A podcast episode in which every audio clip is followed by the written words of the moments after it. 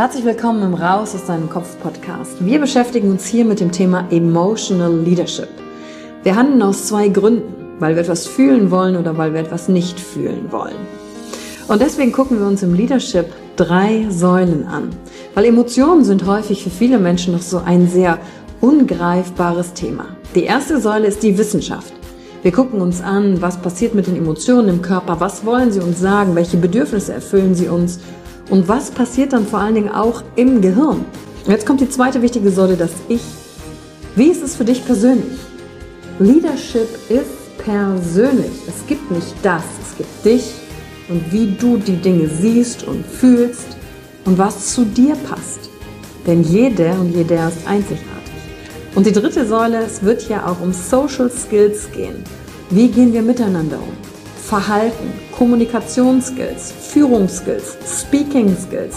Also alles um das Wir, das Miteinander zu stärken. Und dazu gibt es eigene Folgen mit persönlichen Erfahrungen von mir und ich schaue aber auch anderen Menschen in ihren Kopf durch Interviews, um zu gucken, wie sie die Thematik für sich gemeistert haben. Und du bist hier richtig, wenn du dir selbst auf die Schliche kommen willst. Wenn du die Kraft deiner Emotionen für dich und nicht gegen dich nutzen möchtest. Und wenn du vielleicht so ein Gefühl hast, von da gibt's noch mehr für dich in dieser Welt. Egal, ob du Führungskraft bist oder nicht. Denn am Ende führen wir immer, unabhängig vom Titel. Emotional Leadership. Discover Emotions, the key to your energy.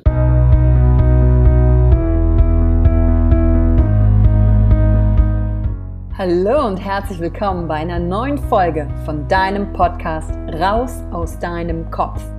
Hier holst du dir dein Wissen und deine Inspirationen rund um das Thema emotionale Intelligenz und Kompetenz. Danke fürs Einschalten. Viel Spaß mit der heutigen Folge.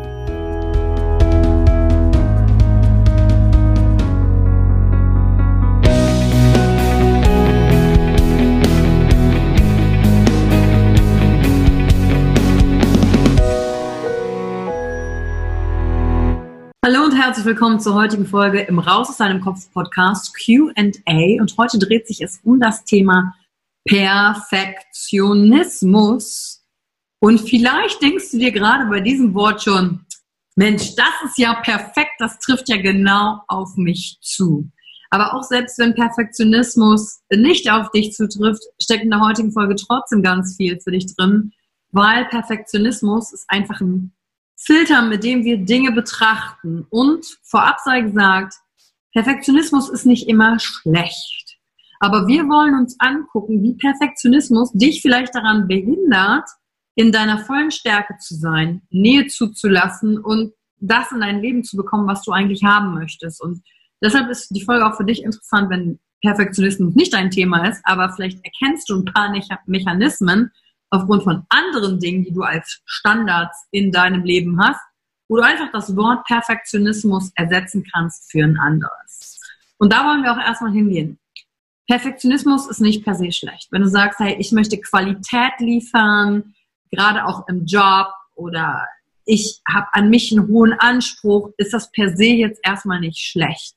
Sondern es sagt, hey, du verlangst was, du lässt dich nicht gehen, du, du guckst auf dich. Das hat, ist auch eine Form von Selbstwert.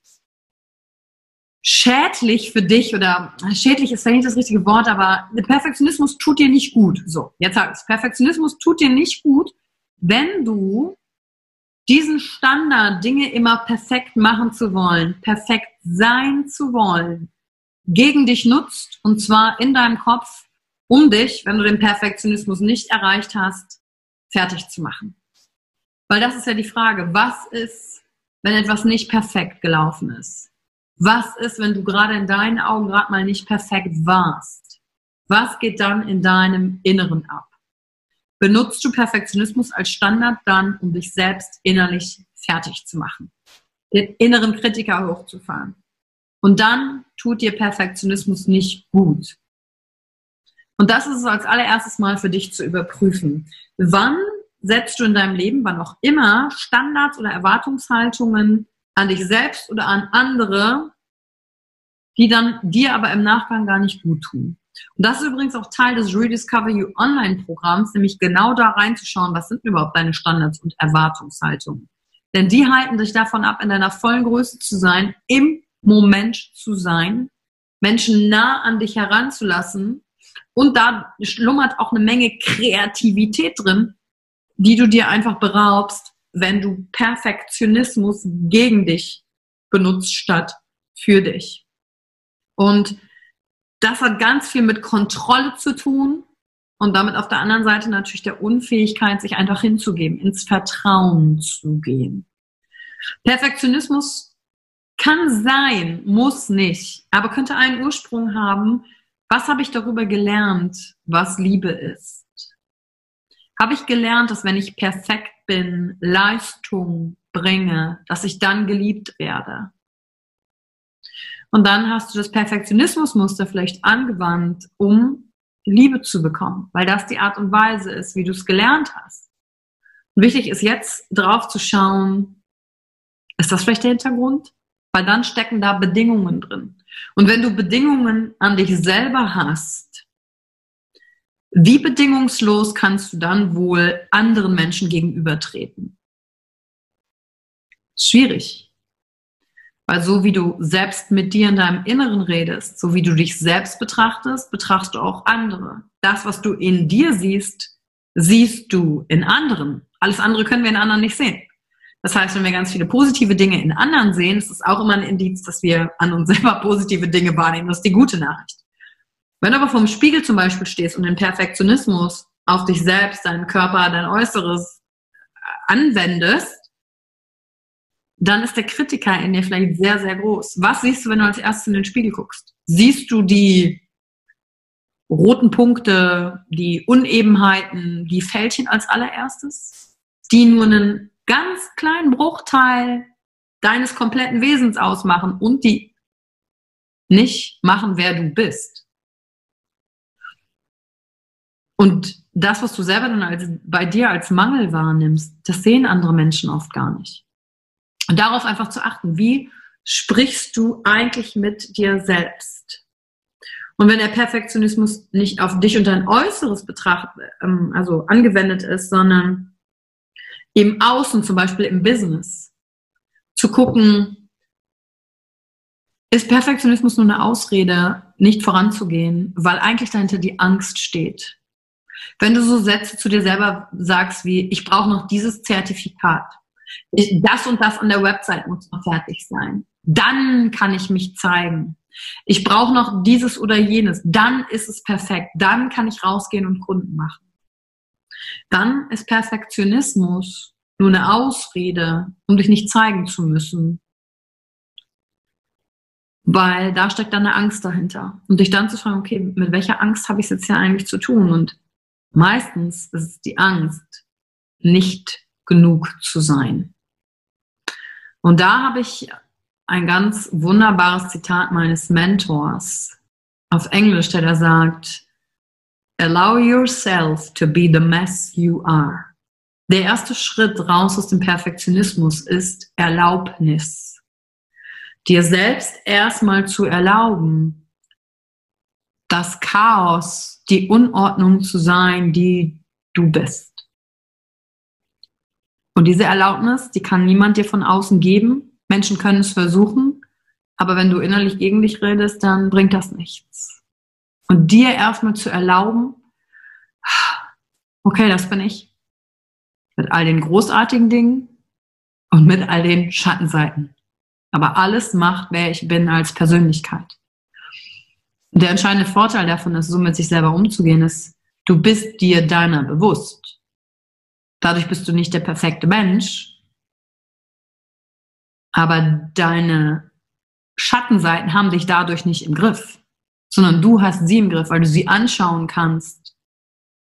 Und wenn du dir plötzlich selbst den Raum gibst, Chaos und Unordnung sein zu dürfen, was glaubst du, wem gibst du dann noch in deinem Leben den Raum? Du bist nicht mehr in der Bewertung. Natürlich den Menschen um dich rum. Wenn du dir erlaubst zu sein, wer du bist, fühlen sich Menschen in deiner Gegenwart gleich viel wohler.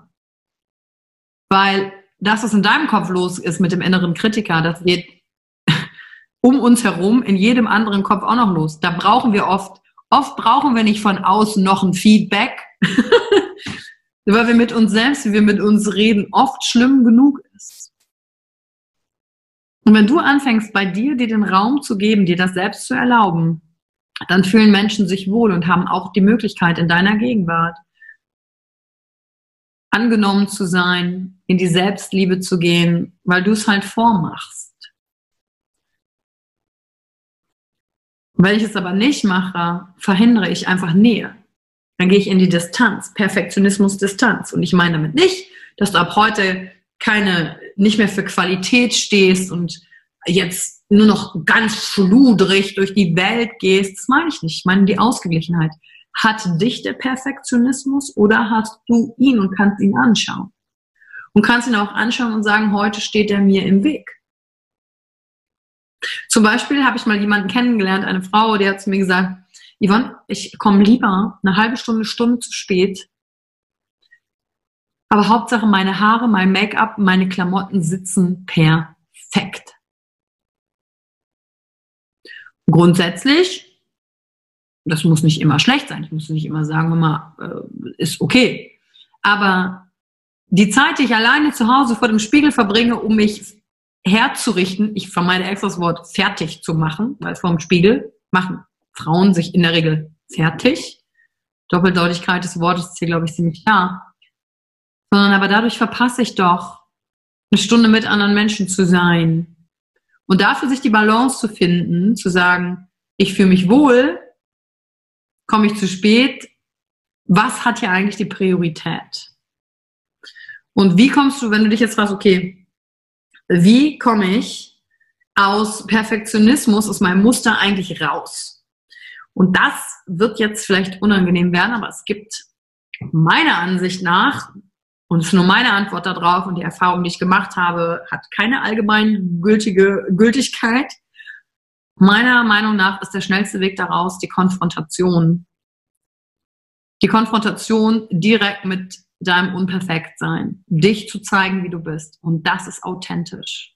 Und das ist übrigens super sexy, super anziehend.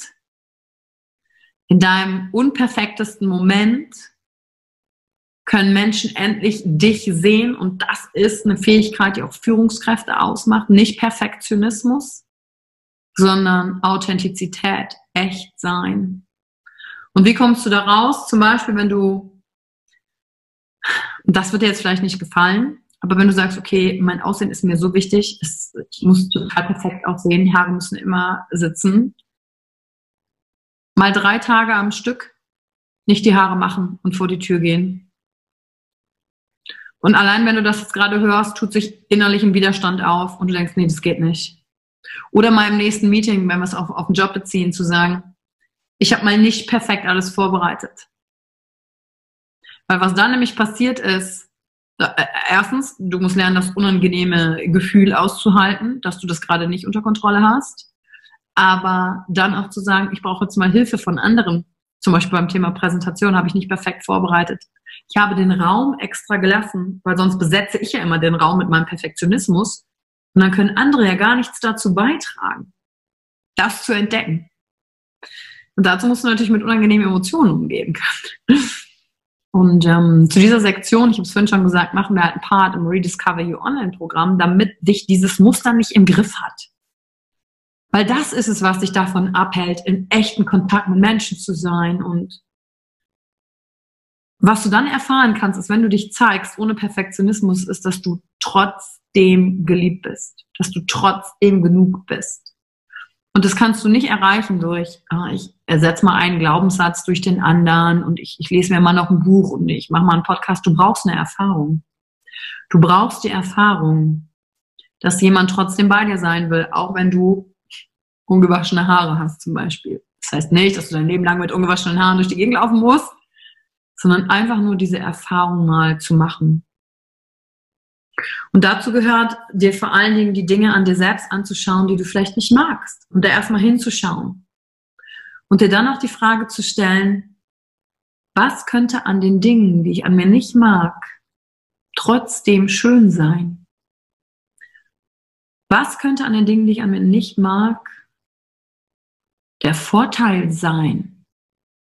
Also einfach deinen Fokus zu verändern auf dich selbst und dir nur mal eine andere Art von Fragen zu stellen in Bezug auf dich selbst. Denn wenn du das nicht sehen kannst,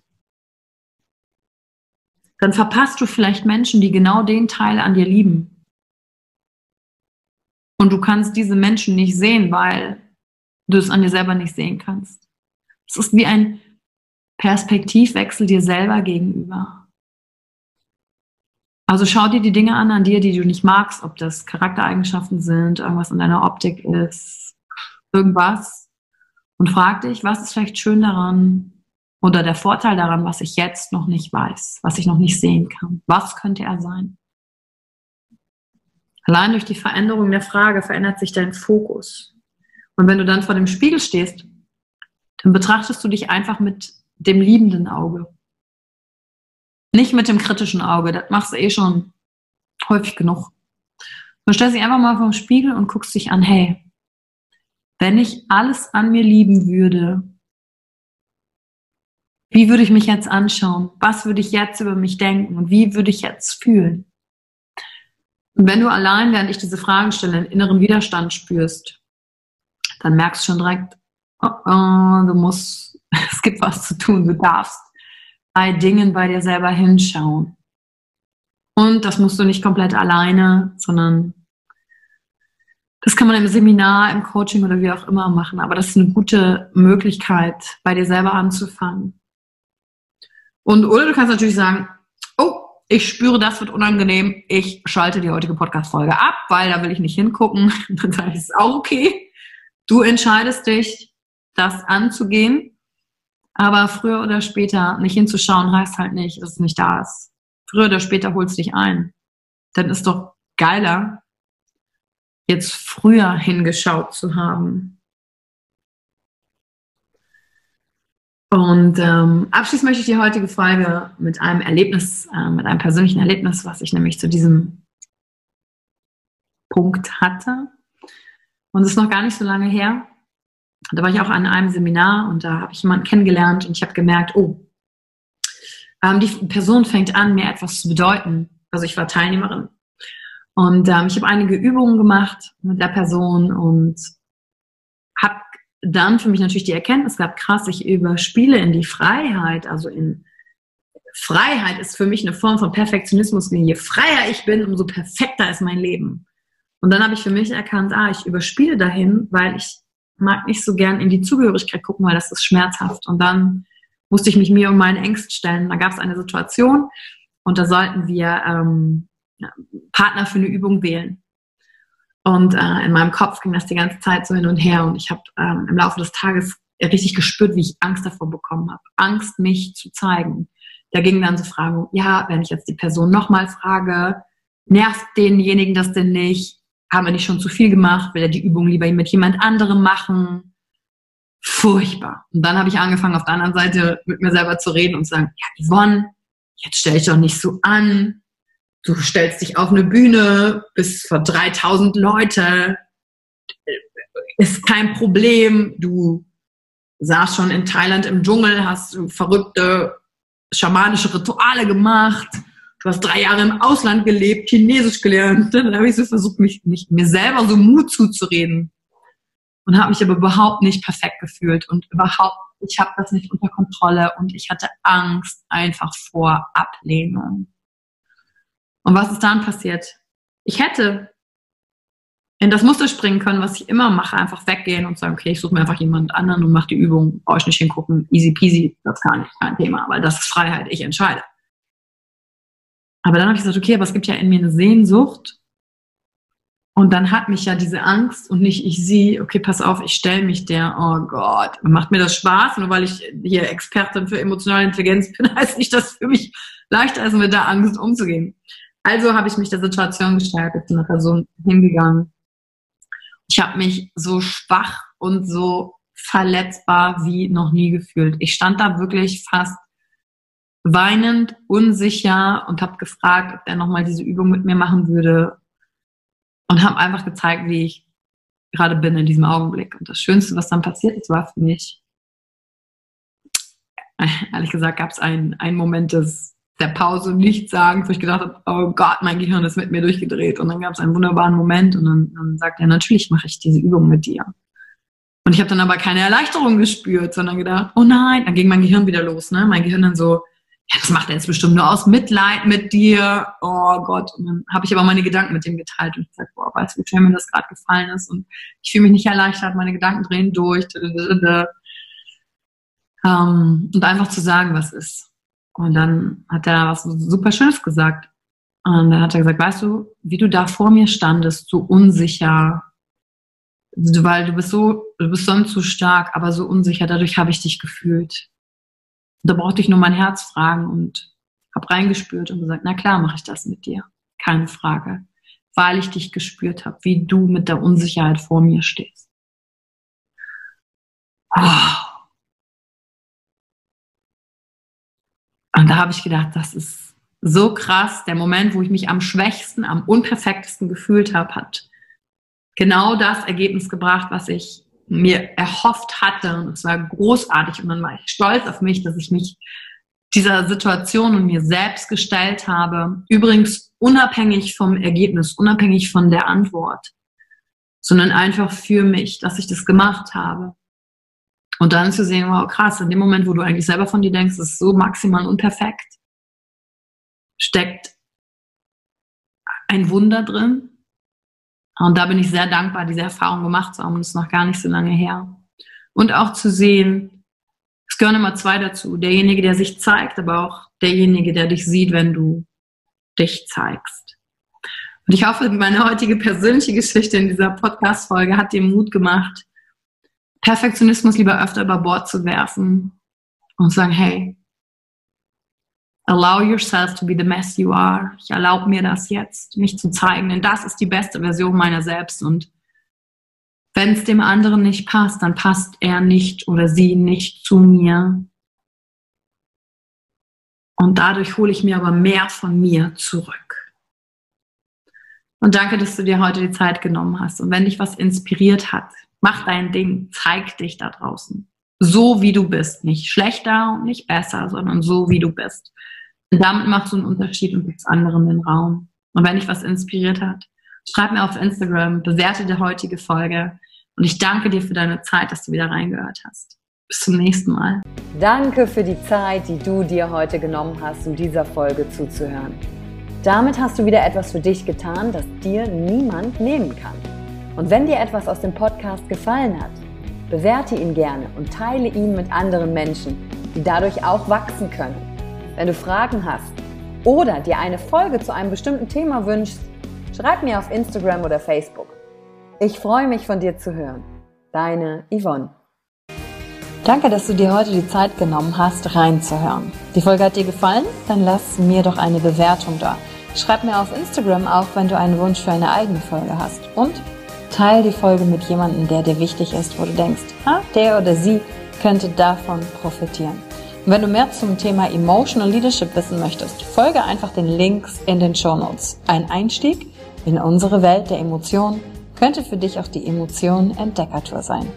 Ich freue mich auf dich und ganz besonders, dass du hier bist.